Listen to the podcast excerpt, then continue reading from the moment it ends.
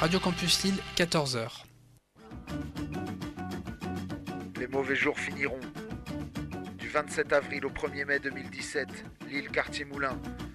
Projections, concerts, salon du livre, cantine, bloc party, théâtre, manif. Festival en soutien aux mineurs isolés du parc des Hauts-Lieux. Info, les mauvais jours finiront lille.wordpress.com. Retrouvez les dossiers, les portraits et les guides d'épisodes sur le site du magazine des séries. www.lemagazinedesseries.com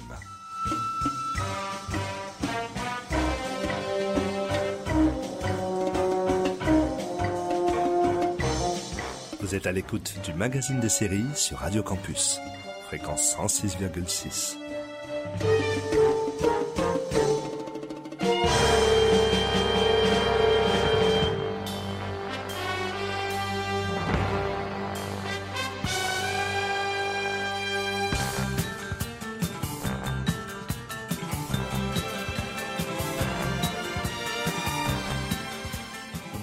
À toutes et à tous et merci de nous retrouver en ce samedi après-midi pour l'édition mensuelle du magazine des séries, l'émission qui se tient en lieu et place de votre rendez-vous consacré au cinéma, les aventures salles obscures. Et vous le savez, donc une fois par mois, nous prenons ce chemin de traverse consacré au petit écran. Christophe Dordain au micro pour cette nouvelle édition qui va nous amener jusqu'à 15 heures.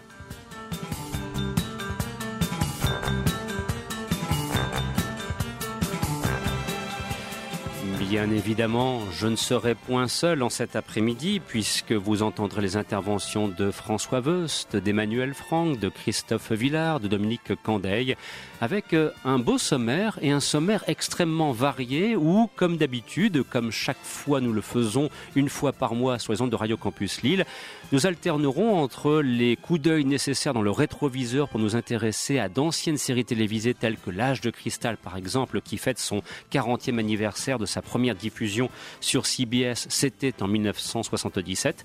Et puis nous nous intéresserons à des séries beaucoup plus actuelles, françaises notamment avec par exemple un coup d'œil, plus qu'un coup d'œil d'ailleurs, sur le capitaine Marlowe interprété par Corinne Maziero.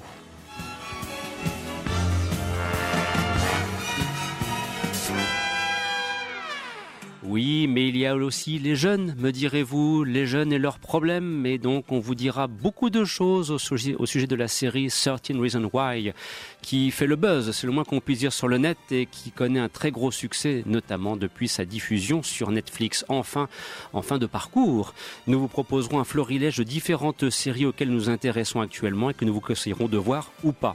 Sans oublier des news, les sorties en DVD, il y a même des éditions de vieilles séries euh, en CD, pourquoi pas. Et là, Christophe Villard viendra avec euh, un petit paquet de news dont il a le secret. Sur ce, tout de suite, une petite introduction pour euh, se mettre dans l'ambiance de ce qu'on peut voir actuellement sur France 3. Oui, vous avez bien entendu, on va parler d'une série qui passe actuellement sur France 3.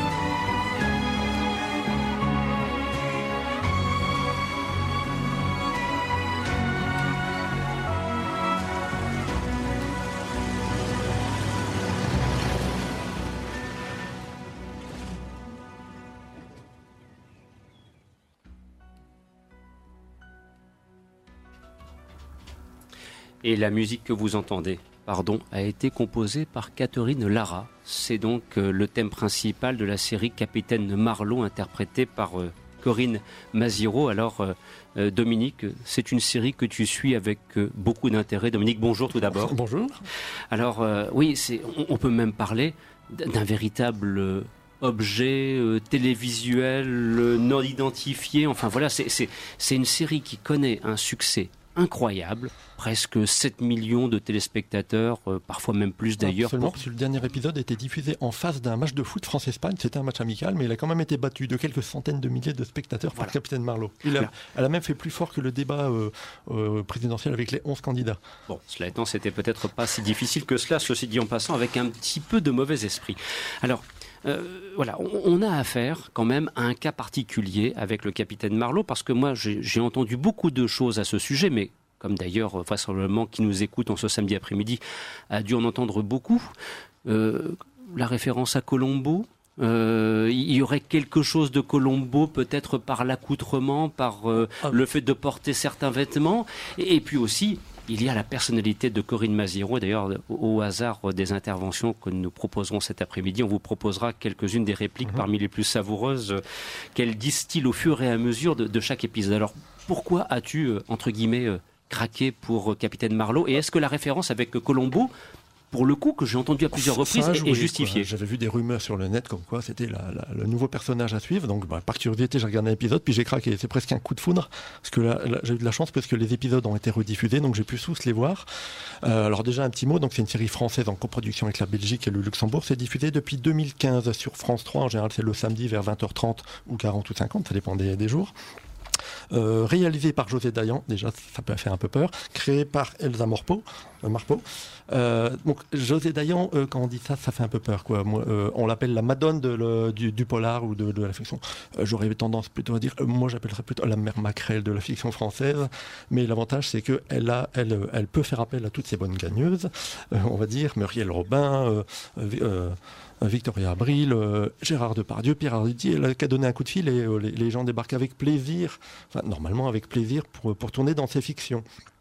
Mais ils savent pas qu'ils vont se faire un petit peu maltraiter par le, le capitaine Marlowe, au début ils arrivent et ils disent bon c'est bon c'est quoi cette, cette comédienne inconnue? C'est quoi c'est quoi même leur personnage dit c'est quoi ce flic un peu bizarre qui s'habille euh, c'est un capitaine de gendarmerie qui s'habille en euh, qui porte une chape sur la tête qui s'habille en, treillis avec des chemises de bûcheron canadien euh, et dans sa vieille Range Rover de 88 modèle unique attention un peu à façon 403 de Colombo.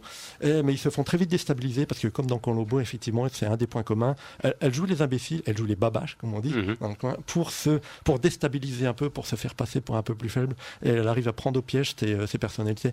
La différence avec Colombo, les références sont nombreuses, elles ne s'en cachent pas d'ailleurs, hein, que ce soit José Dagnon ou Corinne Maziro, ne se cachent pas de les références. C'est le fait qu'il y ait une VIP dans chaque épisode, en général. Sauf que dans Colombo, en général, on sait que le VIP, nous on sait dès le début que c'est lui le, coupable. Sauf que là, c'est pas clair jusqu'à la fin. On ne sait pas si c'est le coupable. Il arrive même que les VIP dans certains épisodes soient même des victimes. Et donc, ce que j'aime bien dans cette série, c'est que euh, on, voit que les, les, personnages sont troublés par le personnage, mais on sent que les acteurs eux-mêmes sont troublés par la façon dont ils sont bousculés par, euh, par la comédienne. Alors, je vous propose justement de, de profiter de quelques-unes des répliques de Corinne Maziro dans, dans, la série Capitaine Marlowe. Et ce sont des répliques dont on finit par se demander, parce qu'on on connaît bien la comédienne. Nous sommes à Radio Campus Style, elle est originaire de la région. On, connaît son parcours d'ailleurs ô combien difficile avant de mhm. devenir une vedette de cinéma. Hein. C'est une dame qui a connu vraiment un, parcours extrêmement difficile et, et son actuel succès est, d'autant plus réjouissant. Elle, elle, a vendu de la drogue, elle a même vendu son corps. Enfin, on voit que c'est euh, quelqu'un qui vient. C'est ce qui a même touché, euh, c'est euh, Gérard Depardieu qui l'a qui l'a avoué. Il a été séduit plus par par l'appel de José Dayan, plus par le. c'est même la comédienne elle-même qui l'a attiré qui l'a convaincu de jouer le rôle. Alors justement, donc, je vous propose d'entendre quelques-unes des répliques cinglantes de Corinne Maziro, alias le capitaine Marlowe dans la série, et, on finit presque par se demander si ce sont les scénaristes qui ont écrit ces répliques ou bien si c'est Corinne Maziro elle-même qui, un petit peu pour se les mettre en bouche, les a tournées à sa façon avec le, franc-parler euh, qu'on lui connaît bien. Tout de suite, donc, quelques-uns des, temps forts, si j'ose dire, au fur et à mesure des épisodes. Vous allez voir, euh, comme on dit d'un schnorr, ça s'accote dedans. Hein. On a un nouveau cadavre. Mais c'est pas vrai, il y a un microclimat chez vous ou quoi Pourquoi vous arrêtez pas ce type avant qu'il tue toute la famille? Mais je fais ce que je veux, t'es pas ma mère, hein Franchement, si eux c'est des terroristes, moi je suis Béatrice Dalle. Vous savez pourquoi on dit de moi que je suis moche comme un pou? Pardon? Parce que c'est vrai. Quand je m'accroche, ouais, je leur ressemble comme ça, je suis comme ça. Comme ça Waouh, oh la vache Ouais, un commentaire et ça Mawashi guéri direct dans le plexus. Non mais vous êtes canon, capitaine. Qu'est-ce que j'ai à te dire? Mon coup préféré, les valseuses. J'adore Patrick Devers. À part Mais Quoi Mais je suis en plein drame familial, là, foutez-moi la paix. Santé, hein. Ah, je préfère la bière, moi. Je peux avoir une petite bière, fille À galopin, juste une larmichette. Et comme dit le grand Didier Super, les taulards, c'est comme les flics, il y en a des biens. Et moi, je crois que ce que je vois. Un jeune sans portable, je sais pas, moi, c'est comme un actionnaire sans licenciement, ça peut pas survivre. Enfin, les euros, là. Voilà, vous l'aurez compris, Corinne Mazero impose un, franc-parler incroyable. Et c'est vrai que là, pour le coup, franchement, dans l'univers de la, de, de la fiction française, avec des personnages extrêmement lisses, à la Candice Lenoir, à la, vous voyez ce que je veux dire, hein, pourquoi pas à la Navarro, si on veut ressortir vraiment les À la très vieux dernière gendarmette qu'on avait connue, c'était Corinne Touzet. Voilà, c'est, mais on a l'impression de débarquer sur une toute autre planète et on se dit que là, ce qui a été le- formidable, c'est que Corinne Maziero s'est totalement emparée du personnage, l'a façonné à l'image de sa propre personnalité et c'est ce qui a touché le grand public. Parce que cette série, au fond, voilà maintenant plusieurs mois qu'on en parle, on parle d'une série qui fait 7 millions, 8 millions, 9 millions de téléspectateurs au hasard d'une diffusion. Enfin, ce sont des scores dont généralement rêvent les TF1 et M6 lorsqu'ils sortent du, escri- du es- du Esprit criminel, du Elementary euh, ou du Hawaii Police d'État, euh, nouvelle version.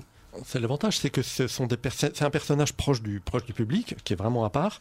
Bon, c'est tourné en France à chaque fois dans des décors. Alors, c'est l'avantage de, José Dayan, malgré tous ses défauts, c'est que quand elle arrive dans un coin, euh, elle peut dire aux gens, bah voilà, je viens de tourner un film, j'ai besoin de 40 euh, de 40 euh, pompiers, de deux grues qui sont en train de se battre en duel sur un feu de fond d'artifice, etc. Les gens vont dire oui, pas de problème. Vous faites des millions de spectateurs, on le fait. Et euh, c'est un des avantages. Et en plus, elle amène des vedettes locales. Euh, donc, pourquoi, pourquoi ça marcherait pas quoi Mm. Mais c'est vrai que Corinne Maziero, c'est, bah, elle, elle- elle a mis beaucoup dans ce personnage parce qu'elle s'est battue pour l'avoir. Quoi. Donc, il y a beaucoup d'improvisation sur le. Tu, dis, tu te poses la question, il y a beaucoup d'improvisation, surtout de sa part. Parce que, euh, qui dit José Dayan dit dialogue bien écrit, presque trop écrit, mais souvent mal lu, même par les grands comédiens. On sent qu'ils sont un peu.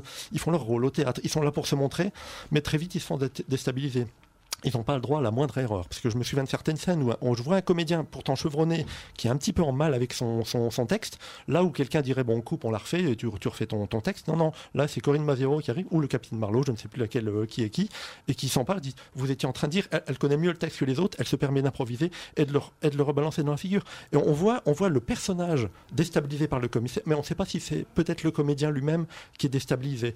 Je me rappelle notamment d'une scène avec Nicole Garcia. Alors, c'est pas dans la série elle-même, Capitaine Merlot, c'est dans la fiction Entre vents et marées, qui est un petit peu le, on va dire le pilote, qui date de 2014, où le, capitaine, le rôle du capitaine Maseru a été créé. C'est une fiction aussi par José Dayan. Et José, euh, à un moment, elle discute avec Nicole Garcia, elle et il y a Nicole Garcia qui part en courant, en, marmonnant, mais elle est folle, elle est folle. Et j'avoue que j'ai regardé plusieurs fois la scène, je ne sais pas si c'est le personnage de Nicole Garcia qui parle du commissaire, ou c'est Nicole Garcia qui quitte le plateau en disant, mais elle est folle, cette comédienne, quoi. Et c'est vraiment, j'ai un doute. Et auquel cas, ça aurait été euh, suffisamment bon pour que ce soit gardé au montage, ce qui n'est pas totalement impossible d'ailleurs pour le coup. Voilà, donc euh, c'est vous dire vraiment qu'avec, euh, bon, je- je- j'emploie une expression un petit peu basique en, disant objet télévisuel non identifié, mais enfin vous conviendrez quand même qu'avec Capitaine Marlowe, on a affaire à quelque chose qui relève un petit peu de l'événement et, et qui sort de l'ordinaire dans une télévision française bien plan-plan et trop plan-plan parfois. Je vais achever de vous convaincre de regarder le prochain épisode. Alors, il vient d'être tourné au mois de mars, euh, parce que pour moi, je- je j'envisageais de vous décrire Capitaine Marlowe comme euh, la fille naturelle de, de, de Colombo et de Yolande Moreau. Mhm. Et justement, dans le prochain épisode, qui va jouer le rôle du Mhm. colonel de gendarmerie qui a formé le Capitaine Marlowe C'est Yolande Moreau. Donc, j'ai hâte de voir ce que ça va donner. Voilà, donc c'est actuellement sur France 3 que vous pouvez suivre les aventures du capitaine Marlowe et c'était donc notre premier dossier. Alors sur ce, euh, comme annoncé, j'ai grand plaisir à retrouver euh, notre ami et confrère Christophe Villard. Bonjour Christophe. Bonjour Christophe. Alors euh, de ton côté, indépendamment des interventions attendues au hasard des différentes séries que nous aurons l'occasion d'aborder en ce samedi après-midi, tu as repéré toute une série de nouvelles parce qu'il s'avère que alors que ce soit dans le domaine des DVD, des éditions de CD, mais aussi d'événements à venir qui d'ailleurs peut-être concerneront la métropole lilloise. Il y a de quoi faire, il y a beaucoup de nouvelles euh, au sujet desquelles ben, il faut un petit peu se prendre le temps de s'y arrêter. Alors euh, qu'as-tu repéré de, vraiment intéressant pour ce premier acte consacré aux news? Alors bah déjà, euh, pour, pour rester dans, dans l'idée des séries françaises un peu décalées, on, va entendre parler du retour de Petit Quinquin, euh, dont la saison 2 va être tournée cet été et pour laquelle il y a un appel à, casting. Donc si vous voulez jouer dans une série et pas n'importe laquelle, eh ben, le tournage aura lieu cet été sur la côte d'Opale et donc vous avez euh, pouvoir trouver toutes les informations sur une page Facebook dédiée. Alors apparemment cette saison, cette saison 2 s'appellera Coin Coin et les extraterrestres. Ah, est-ce qu'ils cherchent encore du monde pour jouer les ninjas dans les églises comme dans la première saison? Je ne sais pas. Donc voilà, ça c'est pour une première news pour euh, les séries françaises. Euh, on a également appris que le Bureau des légendes devrait bientôt être adapté euh, aux États-Unis. Donc je n'en sais pas plus pour le moment. Pour une fois, c'est en sens inverse. Voilà, alors également, j'ai appris qu'il allait y avoir une mini-série de Dirty Dancing Bon voilà, donc ça c'est un autre genre, mais à surveiller. Voilà. Et également que HBO allait adapter des hommes d'influence euh, avec Barry Levinson euh, à la réalisation. Barry Levinson, tout à fait, oui. Le, il va donc reprendre le film qui avait été interprété entre autres par Dustin Hoffman en série télévisée. Voilà. et qui raconte euh, des hommes d'influence, c'est fin des années 90 et ça raconte comment donc des producteurs extrêmement influents intervenaient sur entre guillemets la, constitution de reportages bidons pour la télévision américaine. Pas de nouvelles du, du, rachat de Captain Marlowe par Hollywood, non pas encore? Ah, pas, c'est pas encore mais on, peut espérer que ça arrive. Et puis on a également appris que Michael Mann avait un projet de série. Est-ce que Emmanuel, tu, tu, peux ah, nous en dire deux mots? Alors là, Michael Mann, euh, retour à au petit écran, ça c'est quand même une sacrée nouvelle, Emmanuel. Ben oui, donc apparemment, euh, bonjour à tous. Euh, c'est Deadline, euh, donc un site bien connu. Donc il aurait acquis Michael Mann avec Michael Lelouka les droits de UA 1968. C'est un nouveau livre de Mark Bowden qui revient sur l'offensive du TED, donc qui était une des plus des plus sanglantes dans, dans, le tournant dans, de la guerre du Vietnam. Donc ça se passe en en 1968. Donc Mark Bowden, c'est l'auteur de La chute du Faucon Noir qui avait été mhm. il, réalisé par Ridley Scott avec un, un casting assez exceptionnel en 2001. Et alors Michael Mann dit euh, la force de Bowden, c'est de nous mettre dans leur peau. Nous sommes eux. Il n'y a pas de gens en arrière-plan, de gens cachés derrière des statistiques. Voilà. Donc euh, ça ne sortira que le 6 juin aux États-Unis. Bon, enfin, ça, j'avoue qu'une série euh, lancée par Michael Mann, vous, vous, devinez la suite. Hein. Je, mm. je, me précipite et je pense que je ne serai pas seul pour la découvrir. Alors, de vous signaler également que, vous le savez, le, le, magazine des séries est donc diffusé une fois par mois. La semaine prochaine, pardon, dans un mois, autant pour moi, c'est l'habitude de, la diffusion hebdomadaire.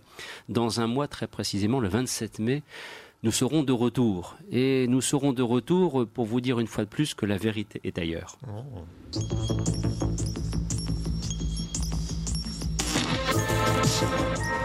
Ceci pour vous dire que dans effectivement quatre semaines, vous pourrez profiter d'une très longue interview euh, réalisé par Jean-Luc Vandiste du comédien Georges Caudron. Il s'avère que Georges Caudron, c'est quelqu'un que l'on connaît bien euh, comme étant la, voix française de David Duchovny. Alors, euh, j'ai presque envie de dire, pour faire un petit tour de table, et, X-Files, est-ce que vous avez, comme ça un petit peu au débeauté, est-ce que X-Files, vous, vous, vous, avez suivi, vous avez encore envie de suivre, puisqu'apparemment, suite il y a et suite est programmée. Dites-moi un petit peu éventuellement, est-ce qu'il y a des, envies de ce côté-là, Dominique bah, Pour moi, la, le c'était pas un reboot, mais le retour dix ans après à peu près. Ça, j'avais un petit peu peur au début, mais c'est pour finir, c'était une bonne, c'était une bonne surprise. Beaucoup d'humour, beaucoup de références à eux-mêmes, beaucoup de, de Et le fait qu'ils fassent une deuxième nouvelle saison, ça me surprend un peu. Mais bon, je suis, je suis preneur. écoutez bien maintenant, euh, la, voix française, on la reconnaît tout de suite. Ici l'agent Fox Mulder du FBI. Avec l'agent Scully, nous vous attendons sur cette radio. Attention, la vérité est ailleurs. L'accoutumance vous guette. Et l'accoutumance vous guettera donc le 27 mai. Voilà donc pour l'annonce de cette nouvelle émission du magazine, de cette nouvelle édition à venir du magazine des séries qu'on aura l'occasion de vous proposer très précisément dans quatre semaines. Et bien sûr, nous aurons l'occasion de reparler de tout cela euh, sur les réseaux sociaux. Par exemple, si vous nous suivez euh, sur la page Facebook du magazine des séries ou bien encore sur la page Facebook de l'émission cinéma Les Aventures Salles Obscures qui est diffusée chaque samedi de 14h à 15h sur les ondes de Radio Campus Lille. Ça, vous vous en doutiez un petit peu. Et puis, vous le savez, donc une fois par mois, nous prenons ce chemin de traverse et nous prenons le temps nécessaire d'évoquer le petit écran.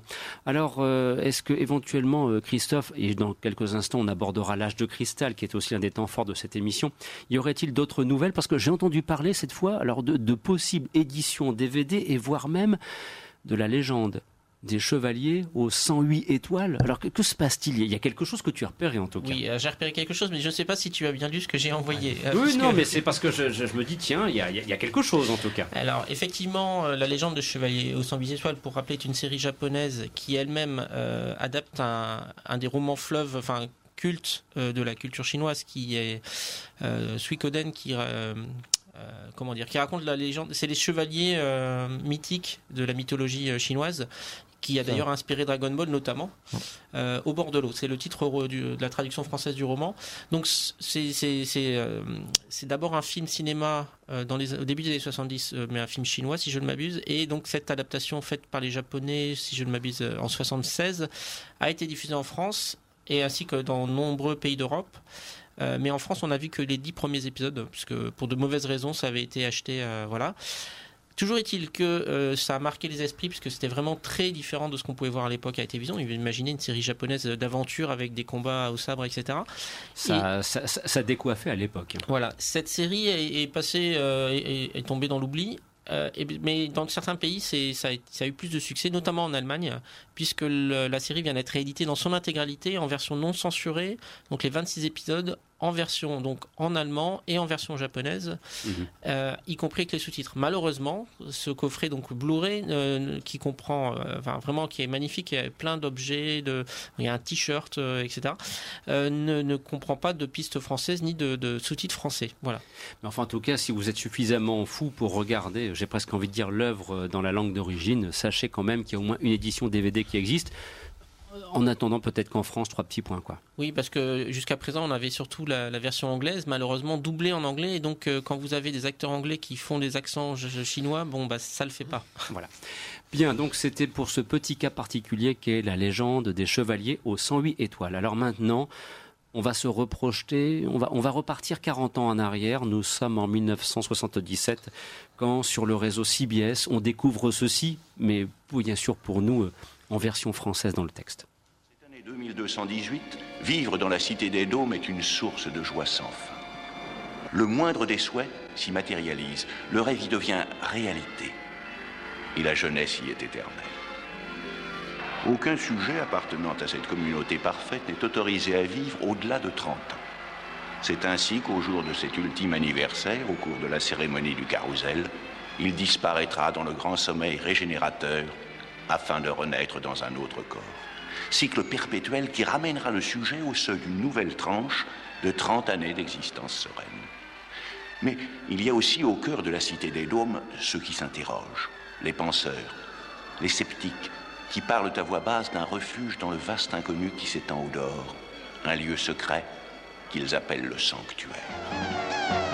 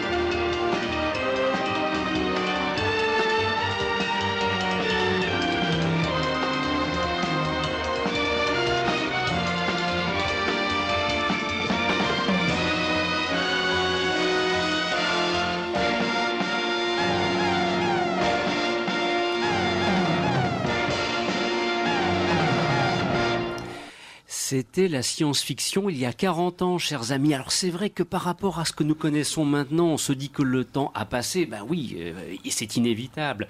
Mais j'ai quand même remarqué quelques petits instants de plaisir autour de la table parce qu'il faut reconnaître que cette partition musicale composée par Laurence Rosenthal, elle est une très belle réussite pour cette série, donc qui fut diffusée, je le disais en guise de préambule, pour la première fois en 1977 sur le réseau CBS. Nous, il a fallu attendre le dimanche après-midi sur Ante 2 en 79 pour découvrir enfin l'âge de cristal, qui d'ailleurs ensuite connaîtra une nouvelle diffusion dans les années 80 dans la seconde version de l'année à vous, qui fera beaucoup pour sa popularité. Alors, euh, on va essayer, alors non pas de raconter toute l'histoire de l'âge de cristal, parce que ce serait impossible. Et, d'ailleurs, si vous avez envie de, de, de bonnes lectures, je ne saurais trop vous recommander une défunte euh, revue intitulée Arrêt sur série euh, que l'on doit à notre confrère et ami et distingué ami Thierry Lepeu qui dans son numéro 38 avait entièrement consacré ce- près de 100 pages consacrées à l'âge de cristal de A à Z. Pardon, tu disais? 37. Merci Emmanuel Désolé. pour le numéro 37. De, de l'hiver 2010-2011.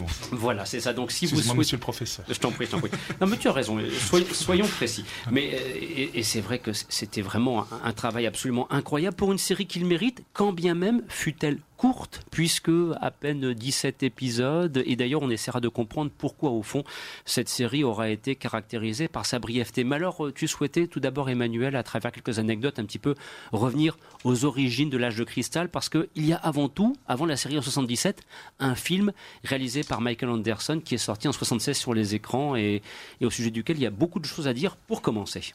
Oui, bah, bah, tout d'abord, je voudrais aussi euh, dire un grand bonjour à Thierry Lepeu parce que c'est un monsieur euh, super qui a réalisé vraiment un travail remarquable euh, dans ce numéro spécial et je me suis fortement, dans tout ce que je vais dire maintenant, inspiré de, ce qui se trouve dans ce, cet exceptionnel numéro. Donc, quand même, respectons les droits d'auteur.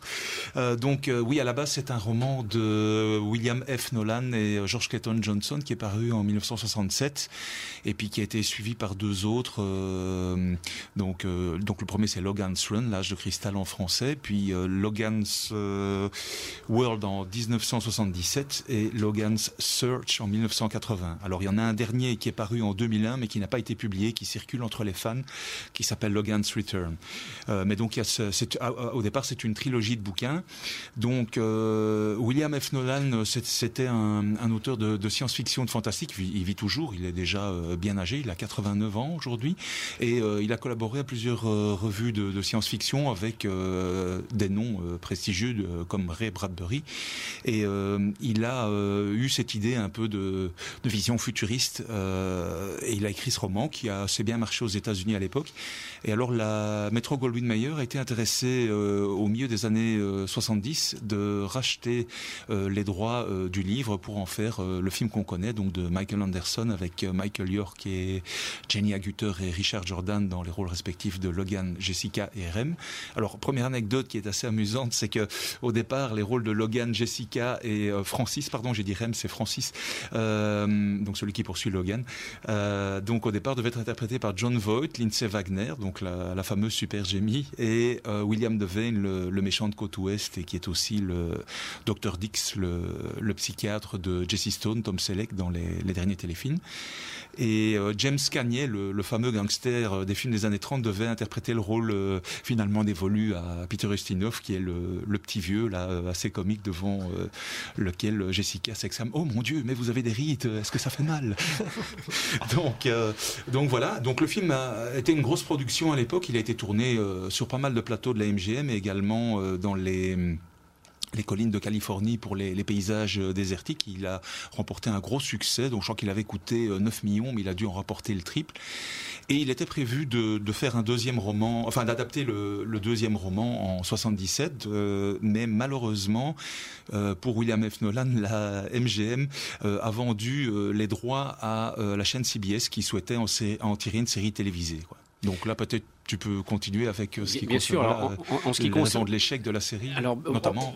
avant d'aborder les, les raisons de l'échec, peut-être voir un petit peu son, son développement, parce que c'est vrai que nous sommes dans un contexte bien particulier. Bon, on est au milieu des années 70 et on se rend bien compte que le, le- le média télévision s'intéresse à de nouveaux concepts qui n'est plus, c'est plus une époque où on fait du western, pour dire les choses très simplement.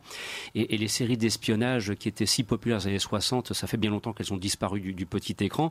Nous sommes à une époque où, qui- où vraiment les séries policières dominent le lot, mais aussi les séries fantastiques et de science-fiction. Or, je ne peux pas, moi, détacher l'âge de cristal d'une autre série qui, malheureusement, aura aussi connu une, courte durée de vie. C'est Le Voyage fantastique avec Jaren Martin et Roddy McDowell. Parce que ce sont des séries qui ont été à peu près conçues à la même époque, qui ont connu sensiblement le même destin, avec, c'est vrai, une volonté d'introduire une science-fiction intelligente et adulte, je le précise. Mais le problème, c'est qu'au moment de leur diffusion, il y a un- un météore cinématographique qui est passé entre temps et qui a purement et simplement tout laminé. C'est bien sûr la guerre des étoiles. On aura l'occasion d'en reparler dans quelques instants. Dominique Est-ce qu'on est à la même époque que la série le- La planète des singes Parce que moi, ça me Voilà. fait beaucoup penser à la planète ça. des singes, où tu as les personnages qui, qui, qui font une quête, qui visitent, qui, Oui, qui font des c'est les mêmes décors de, de désert californien. Et alors, euh, ce qui est très, très amusant aussi, c'est qu'en 1977-78, euh, aux États-Unis, il y a eu une autre série euh, un peu fantastique, même si elle se passait de nos jours, mais avec des éléments de retour dans le passé, qui se tournait sur les plateaux voisins de la MGM de l'âge de cristal. C'est l'homme qui venait de l'Atlantide, hein, Mhm. Patrick Duffy, donc, qui a aussi été un flop euh, Mhm. au bout d'une quinzaine d'épisodes, si on Mhm. décompte les téléfilms. quoi. Bien sûr, parce que c'est vrai que si on, c'est là la petite curiosité par rapport à l'âge de cristal, c'est que nous évoquons des programmes qui ont été caractérisés par une brièveté dans leur diffusion, mais qui ont pourtant lancé une empreinte et qui ont pardon laissé une, une empreinte extraordinaire auprès du public français, notamment en fonction des, des générations plus anciennes par rapport à celle actuelle, mais c'est tout à fait normal. Bah parce que euh, il faut se remettre dans le contexte de l'époque, à la fin des années 70, avoir une série de science-fiction qui débarque sur le petit écran sur les chaînes françaises, mais c'était vraiment incroyable. Je vais vous donner un petit exemple pour vous montrer un petit peu ce dont la télévision française était capable. Du jour au lendemain, le dimanche après-midi à 13h35, ils ont viré Starsky Hutch, auquel nous étions habitués depuis bien longtemps, et ils nous ont claqué Star Trek. J'aime autant vous dire qu'à ce moment-là, ça a été un choc et ça a été la première découverte de Star Trek en 82 de se dire mais mon Dieu, qu'est-ce que c'est? Et c'est vrai que ça n'a pas aidé au succès de Star Trek, euh, comment dirais-je à l'époque. Par contre, pour l'âge de cristal, la diffusion le dimanche après-midi, en milieu d'après-midi sur Antenne 2, là, ça a permis à la série d'avoir une exposition auprès du grand public qui soit maximale. Et c'est pour ça que c'est une série qui a laissé d'ailleurs paradoxalement plus d'empreintes que Star Trek auprès du public français, en tout cas à l'époque de sa première C'est diffusion. peut-être parce qu'on se sentait un peu plus proche des personnages, quoi. C'était pas dans l'espace et on suivait deux personnages un peu banals Mhm. qui essaient de survivre simplement. Tout Bien sûr, simplement. il y avait, il y avait des robots, des choses comme ça, des créatures bizarres, mais Oui, et puis comme, comme euh, moi j'imagine, vous avez certainement euh, une, une- immense tendresse quand vous repensez à ces années-là, parce que c'était, euh, allez, je dirais, un- quand on y repense aujourd'hui, une espèce de, de beau kaléidoscope euh, d'images de, de dimanche après-midi enchanté, euh, avec des séries euh, d'un autre genre, mais qui ont fait les beaux dimanches après-midi. Je pense à Timide et sans complexe, euh, Magnum, euh, MacGyver, enfin toute la décennie qui a suivi. Il y avait les têtes brûlées aussi. Enfin, c'est- la même époque. bizarre, genre- enfin des genres très différents. Et l'âge cristal était dénoté, je dirais, par rapport à des, des séries de guerre ou des séries policières, étonnant de que, détectives, euh, mais ça, ça reste. Enfin, moi, je m'émerveille quand je repense à cette époque-là. Quoi, c'était le moment magique. Quoi. À notre époque maintenant, on s'interroge sur le futur de la planète, de l'humanité, de la crise, etc. À l'époque, dans les années 70, de mémoire, c'était un petit peu tout allait bien, quoi. Pas, il n'y avait pas de chômage, etc. Mais pourtant, le- l'âge de cristal, ça pose une problématique qui est qu'est-ce qu'on va devenir, comment on va vieillir, un petit peu comme dans euh, euh, le film avec Charlton Heston. euh, des singes Non, non, pas Le- planète le- le- singes. le Soleil vert. Soleil vert, soleil vert, soleil vert. Voilà, comment on va résoudre le problème du vieillissement, de la surpopulation, etc. Ouais, c'est toujours euh, d'actualité. hein. Alors, je vous propose d'écouter l'espace de quelques instants un extrait de la bande originale du film d'un épisode en particulier. Il s'agit de Un étrange chasseur qui fut diffusé pour la première fois donc le 1er octobre 1979 sur Antenne 2. La partition musicale a été composée par Jeff Alexander. On se retrouve dans quelques instants.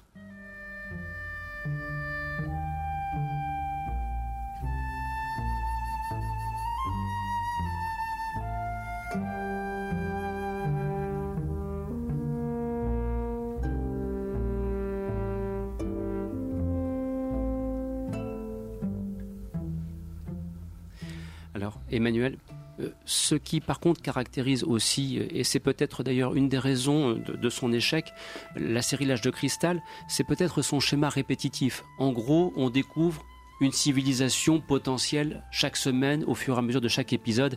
Et peut-être que ce concept d'emblée ne pouvait pas mener l'équipage de Rem, de Logan et de Jessica très très loin au fond. C'est-à-dire que oui, la série a été reprise par deux, deux écrivains qui ont, qui ont de scénaristes de télévision, Ivan Goff et Ben Roberts. Euh, si vous vous souvenez, c'était le nom qu'on voyait euh, dans la série Drôle de Dame. Euh, et Manix. et Manix, bien sûr.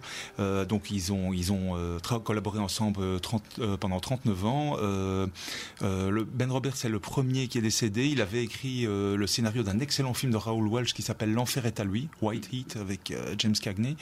Et Ivan Goff, il est, il est décédé euh, il y a une vingtaine d'années, euh, tandis que Robert c'était en 84.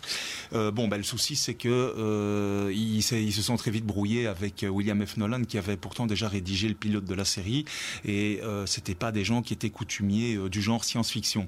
Mais la bonne nouvelle à l'époque, au moment où ils ont décidé d'adapter le roman en série, c'est qu'ils ont eu la bonne idée, contrairement à l'homme de l'Atlantide, d'engager des scénaristes qui s'y connaissent en la matière. Donc des gens qui avaient justement travaillé sur Star Trek, je pense à DC Fontana, donc qui était la secrétaire de Gene Roddenberry, euh, d'ici pour Dorothy Catherine, et euh, des écrivains de science-fiction renommés, talentueux. Je pense à Harlan Ellison, mais également John Meredith Lucas, qu'elle avait engagé. Mais le problème, c'est que euh, très vite, ils ont commencé à vouloir, je dirais, exploiter le, filon du fugitif. Donc ils se sont dit, si ça avait marché pour le fugitif, ça marchera pour eux. et là, Nolan n'était pas d'accord parce que d'une part, ça dénaturait le roman, et d'autre part, ça allait poser aussi des problèmes logistiques parce que changer de décor toutes les semaines avec des nouveaux personnages, ça, c'est très vite coûteux, quoi. Et comme le genre science-fiction, euh, on en avait parlé avec François l'autre fois, euh, n'était pas un genre euh, à succès jusqu'à l'arrivée de Stargate et, des spin-offs de, Star Trek. à l'époque, très très peu de séries ont survécu à la, quinzaine, vingtaine d'épisodes. Hein. On parle aussi de Galactica, de Buck Rogers. Bon, là, il y a eu mm. deux saisons, mais qui qui sont finies de manière un peu piteuse. Et, j'aimais beaucoup ici dans la revue de, Thierry Lepeu, il y a DC Fontana qui dit à propos de Ivan Goff et Ben Roberts, au départ, il nous assurait que nous écririons les scripts puisque nous connaissions la science-fiction, mais il persistait à passer derrière nous et à retoucher les scripts, ajoutant souvent des idées stupides. Ça dit tout. C'est le, principal souci dans la production de la série L'âge de cristal, c'est que le duo de producteurs, les, showrunners, comme on dit maintenant, Ivan Goff et Ben Roberts, n'étaient peut-être pas les bonnes personnes pour, euh, pour développer une série de, science-fiction. Alors s'ajoute à cela effectivement un autre problème, et d'ailleurs là c'est Gregory Harrison qui dans de nombreuses interviews, notamment récemment, j'ai eu l'occasion de relire une interview qu'il avait consacrée au magazine TV Guide, au moment de la, de, la, de la diffusion de la série, il a fait un constat terrible. C'est que la, production de la série L'âge de cristal a commencé en février 77 pour une diffusion qui devait commencer en septembre. Le problème, c'est qu'entre-temps, un certain mois de mai 77 sortait La guerre des étoiles et par conséquent, tous les effets spéciaux, aussi novateurs et de qualité soient-ils pour chaque épisode de l'âge de cristal, soudainement ont été purement et simplement ringardisé, rendu obsolète par le niveau d'excellence technique de, de, la guerre des étoiles. Donc c'est vrai que c'est là qu'on mesure que la guerre des étoiles a, provoqué de terribles ravages et n'a pas simplement été euh, l'objet de la destruction de l'étoile de la mort. Il y a aussi des séries qui sont passées à la trappe à la même occasion. J'ai revu le film récemment, euh, Logan's Run. Euh, je vous avoue que la fin, j'ai zappé parce que ça, ça discute pendant oui, des ça a mal vieilli aussi. Hein. Ah oui, ça a vraiment mal vieilli. Quand bien même il y ait pour le film, pour le coup, une partition musicale signée Jerry Goldsmith d'excellente facture. Alors, à propos de, la facture de la série, euh, comme c'est une série CBS, je m'en voudrais aussi de, ne pas signaler euh, que parmi les, metteurs en scène, les téléastes qui ont été sollicités pour l'âge de cristal, il y a deux personnes pour lesquelles j'ai beaucoup d'affection. Le, premier s'appelait Paul Krasny, parce que c'est quelqu'un qui avait commencé euh, sur les séries telles que Manix et Mission Impossible, et si vous regardez bien ces séries, vous verrez qu'il a contribué à des dizaines d'épisodes. Et puis le second, c'est Irving J. Moore, qui est un petit peu monsieur CBS, parce que c'est quelqu'un, c'est un réalisateur qui a travaillé pour beaucoup de séries diffusées par CBS et notamment c'est lui qui a réalisé 25 des 104 épisodes des Mystères de l'Ouest. Voilà, donc c'est pour ça que je voulais absolument signaler son, son, nom. C'est un, un, grand réalisateur euh, de, de, télévision. Oui, Emmanuel. Oui, je voulais juste dire encore une chose par rapport aux producteurs. Donc tu citais les Mystères de l'Ouest, ben, il y avait également euh, derrière Goff et Robert, c'est un, un, autre producteur qui est un, grand monsieur euh, de la télévision qui était Leonard Katzman, donc qui a, qui a produit les Mystères de l'Ouest et Dallas. Mm. Bon, lui, il était plus en retrait, je dirais pour tout ce qui est l'organisation des tournages, des coûts de production et compagnie, mais ça, c'est quand même une fameuse pointure. Quoi. Il est décédé aussi il y a, quelques années. Tout à fait. Voilà donc ce qu'on voulait vous dire à propos de l'âge de cristal. Nous n'avions pas pour ambition en, cet après-midi de faire euh, un panorama complet de tout l'univers de la série, parce que j'ai presque envie de dire que sur Facebook, vous allez trouver de, bonnes personnes et de vraiment des, des, gars qui vraiment animent l'esprit de l'âge de cristal, et notamment, je voudrais citer euh, Denis Gardette, qui est quelqu'un qui, euh, entre guillemets, entretient la flamme des armes utilisées par Logan dans la série, entre autres. Une toute dernière chose, il était prévu, parce que les, romans ont acquis un statut culte aux États-Unis, euh, de faire un film cinéma. Donc, il voulait relancer la, franchise de Logan's Run au cinéma. Joel Silver était très intéressé, donc le producteur de mm. Piège de cristal, L'Arme fatale, Matrix et compagnie, de, faire un, remake en 2012 qui malheureusement n'a pas euh, vu le jour avec euh, Ryan Gosling dans le rôle de Logan. Mais pour le moment, le, projet est tombé aux oubliettes. J'aurais bien un petit Gigi Abrams derrière ça, ça pourrait être sympa. Voilà donc pour l'âge de cristal et en vous rappelant qu'il est 14h40 et que vous écoutez le magazine des séries sur Radio Campus Lille.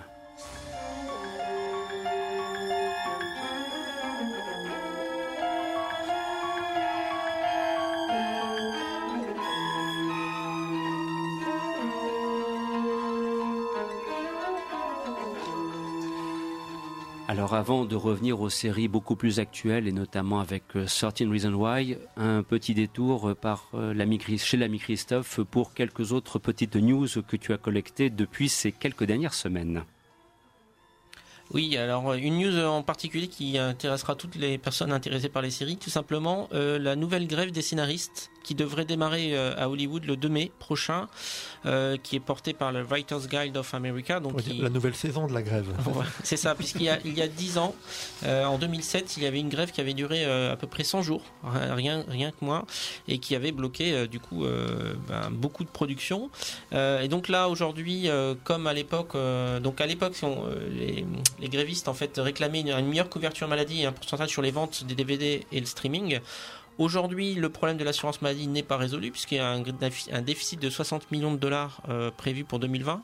Donc euh, la Writers Guide of America souhaiterait que, ce soit comblé par les studios, mais surtout euh, les scénaristes réclament un plus gros budget aujourd'hui pour les pour les scripts qui sont écrits. Et comme on sait que l'importance prend aujourd'hui les séries pour la télévision et enfin donc il y en a de plus en plus.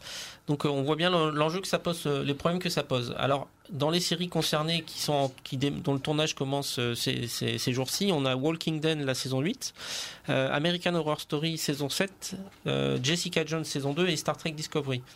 Donc ça c'est juste pour les séries qui vont démarrer, donc qui vont déjà être pénalisées par cette grève et donc si elles durent, ben, elles pourraient pénaliser d'autres séries. Voilà donc pour quelques petites nouvelles, d'ailleurs pas forcément réjouissantes pour les amateurs de séries que nous sommes. Et ceci maintenant étant dit, place à 13 Reasons Why. C'est euh, la série du moment, dit-on.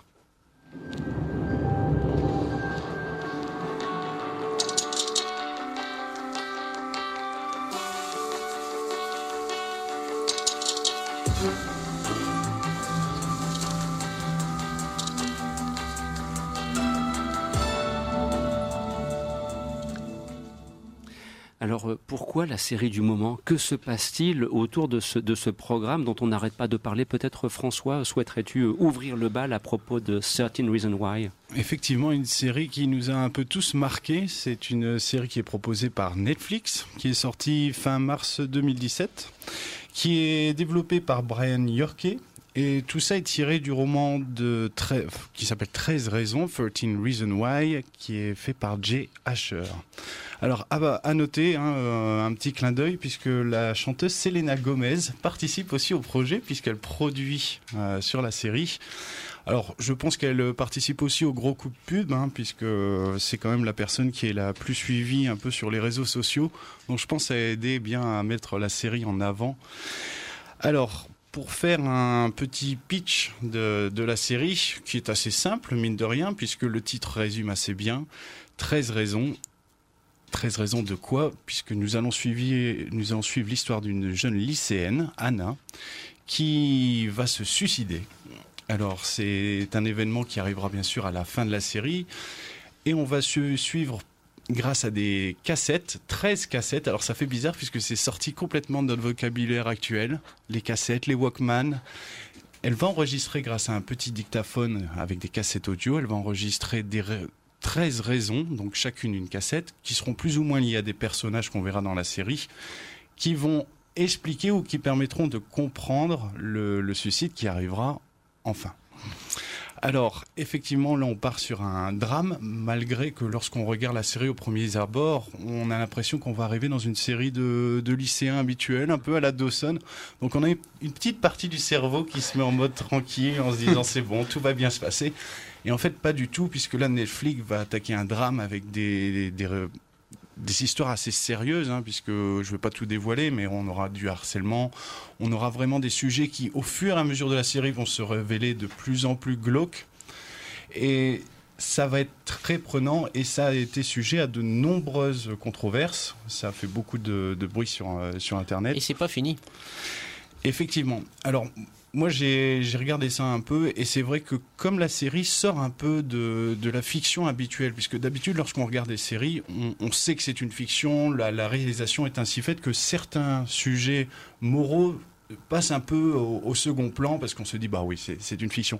Là c'est tourné un peu comme une, une vraie histoire une, une, histoire vraie et on se rend vraiment vite à la place des personnages on se sent quelquefois très mal à l'aise par rapport aux situations qui arrivent, à l'impuissance de, de l'héroïne, euh, qui est jouée par euh, euh, Anne, enfin, Anna Baker, jouée par Catherine Langford, qui est une, une, actrice qui est très peu connue, qui avait dû juste faire un court métrage, je pense. britannique en plus. Australienne. Australienne. Ah, ouais. Parce qu'elle a un accent très british dans le making of. Effectivement, elle, elle a démarré euh, avec des, des, des, plutôt des courts métrages. Elle, elle, c'est un peu son, son, premier grand rôle, oui.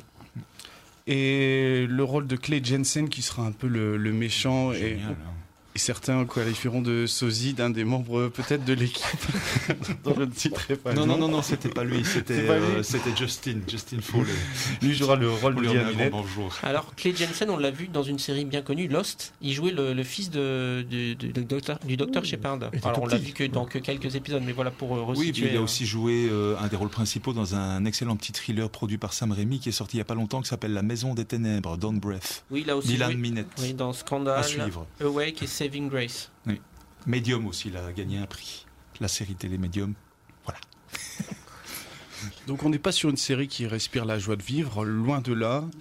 Et c'est vrai que pour les, les, amateurs de drame, ça va être un sujet très intéressant puisque c'est vraiment réalisé, le jeu d'acteur est vraiment fait pour qu'on rentre à l'intérieur. Mais si on est si on préfère les petites comédies dramatiques ou qu'on n'aime pas aborder ces sujets qui peuvent être un, un peu euh, prenants et qui rendent vite mal à l'aise, pour ma part, ça a été quand même une, expérience peu, peu concluante euh, au fur et à mesure. On a quand même envie de savoir pourquoi, même si on est euh, on reste toujours un peu, comme je disais, impuissant, puisqu'on on sait ce qui va se passer. C'est comme le Titanic, donc on n'est jamais réconforté par une bonne nouvelle, malheureusement. Je ne sais pas ce que vous, comment vous avez vécu cette, expérience. Il y, a, quelque chose qui est peut-être dit à la forme, parce que bah, un peu comme dans la série dont j'avais parlé le mois dernier, Beau séjour, le personnage principal meurt dès le début. C'est un peu embêtant, sauf que c'est bizarre, il est pratiquement présent sur tous les plans. Ce qui fait que concrètement, on a la comédienne qui est là, on, suit le, jeune comédien qui, écoute les cassettes au fur et à mesure. En fait, c'est ça. À chaque épisode, pratiquement, il écoute une cassette, enfin une phase de cassette. Il y avait deux phases. Mais il arrive sur des scènes et euh, la comédienne est là, un petit peu comme si on avait superposé l'image, quoi. Un peu comme dans Beau Séjour, le, il ne se voit pas les deux personnages. Oui, alors c'est effectivement, on alterne comme ça les scènes euh, du présent et du passé. Et alors pour euh, montrer cette différence, il y, y, a une petite astuce qu'ils ont trouvé les scénaristes, c'est le, le, le, pansement, ah, parce que dans le premier épisode, le, personnage clé se cogne, enfin se blesse, et du coup il a un pansement, et donc à chaque fois qu'on voit, on le voit, le pansement, on sait que c'est le présent, et alors que quand il l'a pas, c'est le passé.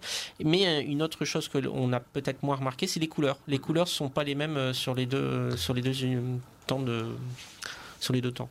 Ce que je trouvais fascinant, euh, bon, au-delà de ça, je trouve qu'il n'y a pas un seul épisode qui est mal réalisé. C'est vraiment une mécanique scénaristique implacable et qui, on est scotché du début à la fin. Je crois que j'ai dû voir les 13 épisodes sur 4 jours et encore, si j'avais devais pas bosser le lendemain, j'aurais fait une nuit blanche. Pourtant, j'aime pas les séries d'ados, tout ça. Je me dit, ah, ça y est, enfin, Beverly, j'ai jamais suivi ni rien. Mais bon, là, franchement, je connaissais pas le roman. Bon, parfois, c'est intéressant parce qu'on connaît, on, on, connaît la série ou le film et puis on se dit, ah, tiens, c'était un roman à la base et on a envie de lire le roman. Bon, parfois, on est déçu parce qu'on se dit le roman est mieux. Mais ce que, ce que j'ai trouvé aussi très intéressant, c'est euh, cette espèce de décalage par rapport à la technologie du passé. Donc aujourd'hui, il y a Facebook, les smartphones et compagnie. Et là, il, voilà, il prend un Walkman, il écoute les cassettes, c'est des vieilles cassettes euh, audio. Son copain euh, Tony lui veut bien lui prêter le Walkman. Euh, quand Monsieur Porter donc interpelle Johnson, ah, qu'est-ce que tu écoutes? Il dit Duran, Duran. Enfin, et c'est vrai qu'aujourd'hui, pour des jeunes, ça ne dit rien du tout.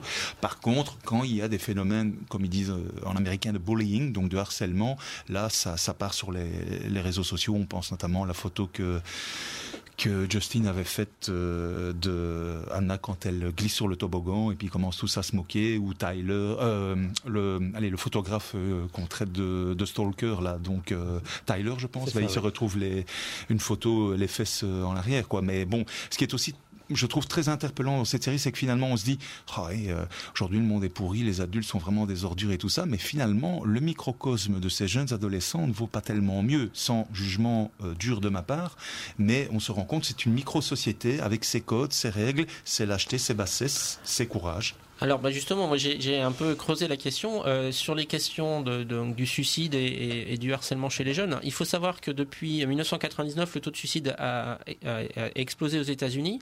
Il y a trois fois plus euh, d'adolescents, donc de 10 à 14 ans, euh, qui, qui, se suicident, donc multiplié par trois. Mmh. C'est la deuxième cause de mortalité aux États-Unis des 15-34 ans. Alors une étude également européenne euh, révèle que en fait 10% des élèves disent que leurs camarades se moquent d'eux plusieurs fois par mois et environ 4% euh, sont frappés ou bousculés. Donc c'est, on voit que c'est un, un, vrai enjeu euh, très fort. Et mhm. effectivement, le développement des réseaux sociaux, aujourd'hui, on sait que euh, ben, beaucoup de jeunes vont se moquer d'autres jeunes euh, de, de, de, harcèlement. Voilà. Ça, ça s'est énormément développé avec les réseaux sociaux. Donc, c'est ça explique aussi cette, montée en, de, cas de figure. Et ça explique euh, pourquoi cette série fait beaucoup parler d'elle, puisque ça, elle a eu 11 millions de, tweets. ça, on n'a mhm. jamais vu ça. Et, et, donc, à la fois, les, les gens qui disent cette série est formidable parce qu'elle nous permet enfin de d'expliquer les choses et, ça permet à, ceux qui sont peut-être les harceleurs de de, de, faire plus attention. Mais aussi, on dit, euh, les, certains psychiatres, etc., disent euh, qu'il faut faire très attention parce que les gens qui sont faibles, eux, à l'inverse, pourraient avoir euh, peut-être vouloir passer à l'acte. Alors nous avons affaire donc à une, série qui a été donc créée par Brian Yorkey et notamment qui est produite par la société Paramount, qui est diffusée donc depuis fin mars sur sur Netflix. Mais il y, a, forcément la classique question, avec un tel succès, euh, une deuxième saison est-elle envisageable? Et, on se dit à ce moment-là, mais est-ce que ça a son fondement? Parce qu'à vous entendre, c'est vraiment le prototype d'une série qui, en une saison, doit tout résoudre. Et peut-être n'est-ce point le cas Christophe? il faut savoir déjà qu'il y a des, des, différences entre le roman et, la série, puisque dans le roman, en fait, euh, le clé va écouter les cassettes en 24 heures. Or là, pour les besoins ben, de, développer l'histoire, on a, précisé, donc euh, on a fait ça en, 13 séquences différentes. On a étalé un peu l'histoire, même si euh, euh, l'intérêt demeure tout au long, puisque on n'en parle pas trop. Mais donc Anna, elle arrive dans cette nouvelle école pour elle, ses parents déménagent. Elle va du coup rencontrer ses nouveaux camarades de classe et euh, elle rencontre des gens. Donc euh, au départ, ça se passe bien, ça se passe pas bien, etc. Mais euh, voilà, donc il y a différents protagonistes qu'on va suivre tout au long de, l'histoire. il faut savoir que dans le roman, Clé, eh ben, en fait, il se parle assez peu finalement. C'est pareil, ça a été développé dans la série. Et bon, on va pas spoiler, donc je ne vais pas raconter ce qui se passe au fil des épisodes, mais il y a aussi des changements au niveau de, scénaristique qui, qui, sont, qui diffèrent de la série.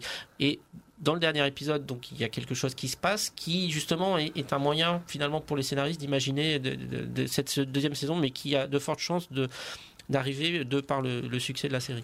On sait que l'acteur euh, Ross Butler qui joue Zach a arrêté de jouer dans Riverdale, ce qui veut puisqu'il veut se consacrer ah. sur d'autres projets.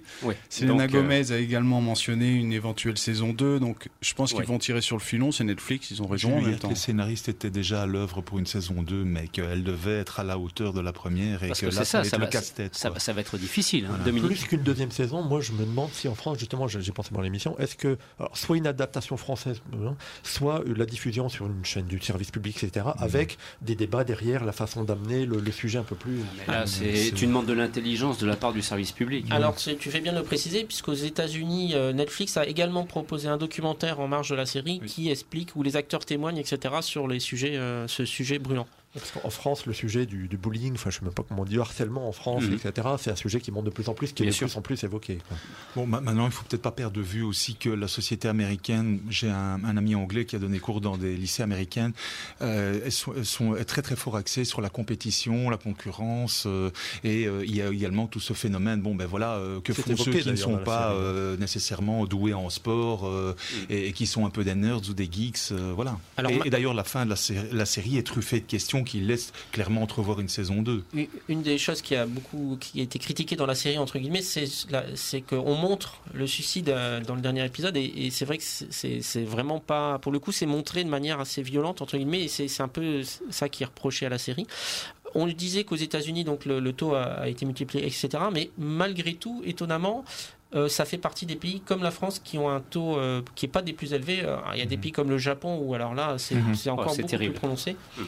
Donc, euh, mais c'est vrai que la concurrence, etc. Enfin, il y, y, a beaucoup de sujets, mais moi, je voudrais dire une toute petite dernière chose, c'est que ce qui m'agace très fort aux États-Unis, c'est qu'on critique toujours ah, c'est tabou, on peut pas montrer ça et ça, alors que euh, quand on voit la vie, j'y ai été plusieurs fois, c'est une société des, plus dures au monde, hein, au niveau social et tout. Les gens sont complètement coupés de leurs émotions, ils sont très superficiels. Il y a des gens sympas, mais tu vas pas lier amitié, bon, pas nécessairement. Il, y en a peut-être qui vont dire, mais non, mais non, mais non. Mais, mais il, y a, toujours cette hypocrisie un peu euh, chrétienne ou protestante euh, pour, pour dire, eh, mais c'est pas bien, on peut pas montrer ça, alors que les gens subissent des violences terribles. Quoi. Je voudrais rajouter deux choses pour terminer. les acteurs ont, dû être. Bah, la série très difficile pour eux à tourner.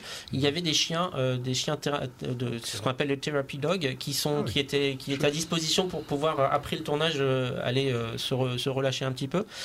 Et, euh, et cette... On n'a pas ça J'aurais pris un chat, moi.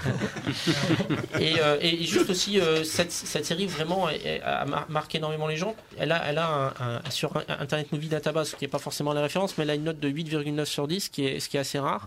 Et, malgré, et dans d'autres, d'autres critiques aussi, on, elle a, elle a des, vraiment des très bonnes notes. Donc si vous avez l'occasion, c'est vraiment une série à, à voir.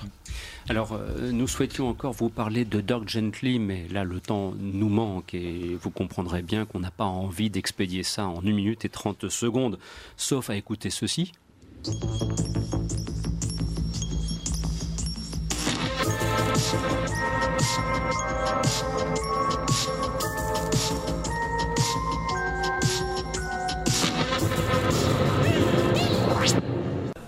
C'est pour vous donner envie pour euh, la prochaine édition du, 27 mai et, on pourra donc prendre le temps d'évoquer Dog Gently. Simplement, Dominique, peut-être si tu, tu peux nous préciser quel est le thème de la série, où peut-on la voir? Comme ça, ça permettra éventuellement. Alors là, je ne sais pas, ou si quelqu'un peut le faire à ta place.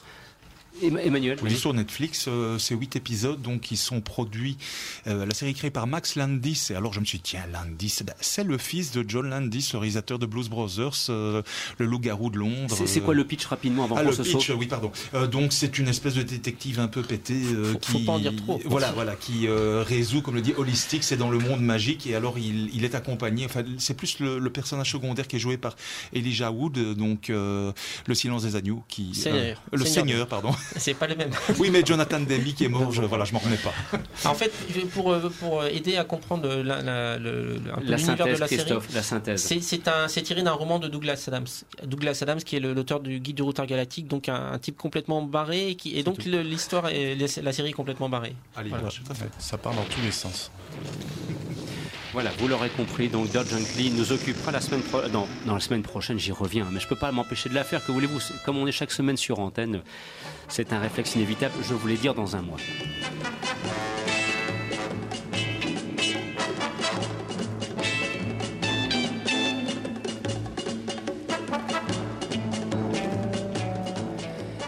Ainsi s'achève cette édition mensuelle du magazine des séries, une émission proposée par le site internet le magazine des séries.com que vous pouvez bien sûr retrouver sur Facebook grâce à sa page dédiée. Christophe Dordain était au micro, très bien accompagné comme à chaque fois par Dominique Candaï, François Veust, Emmanuel Franck et Christophe Villard.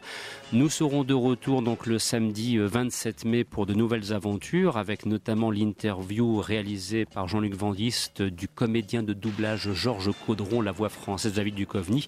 Et puis on s'intéressera comme d'habitude aux séries anciennes et actuelles. On aura bien l'occasion de vous proposer le programme d'ici là.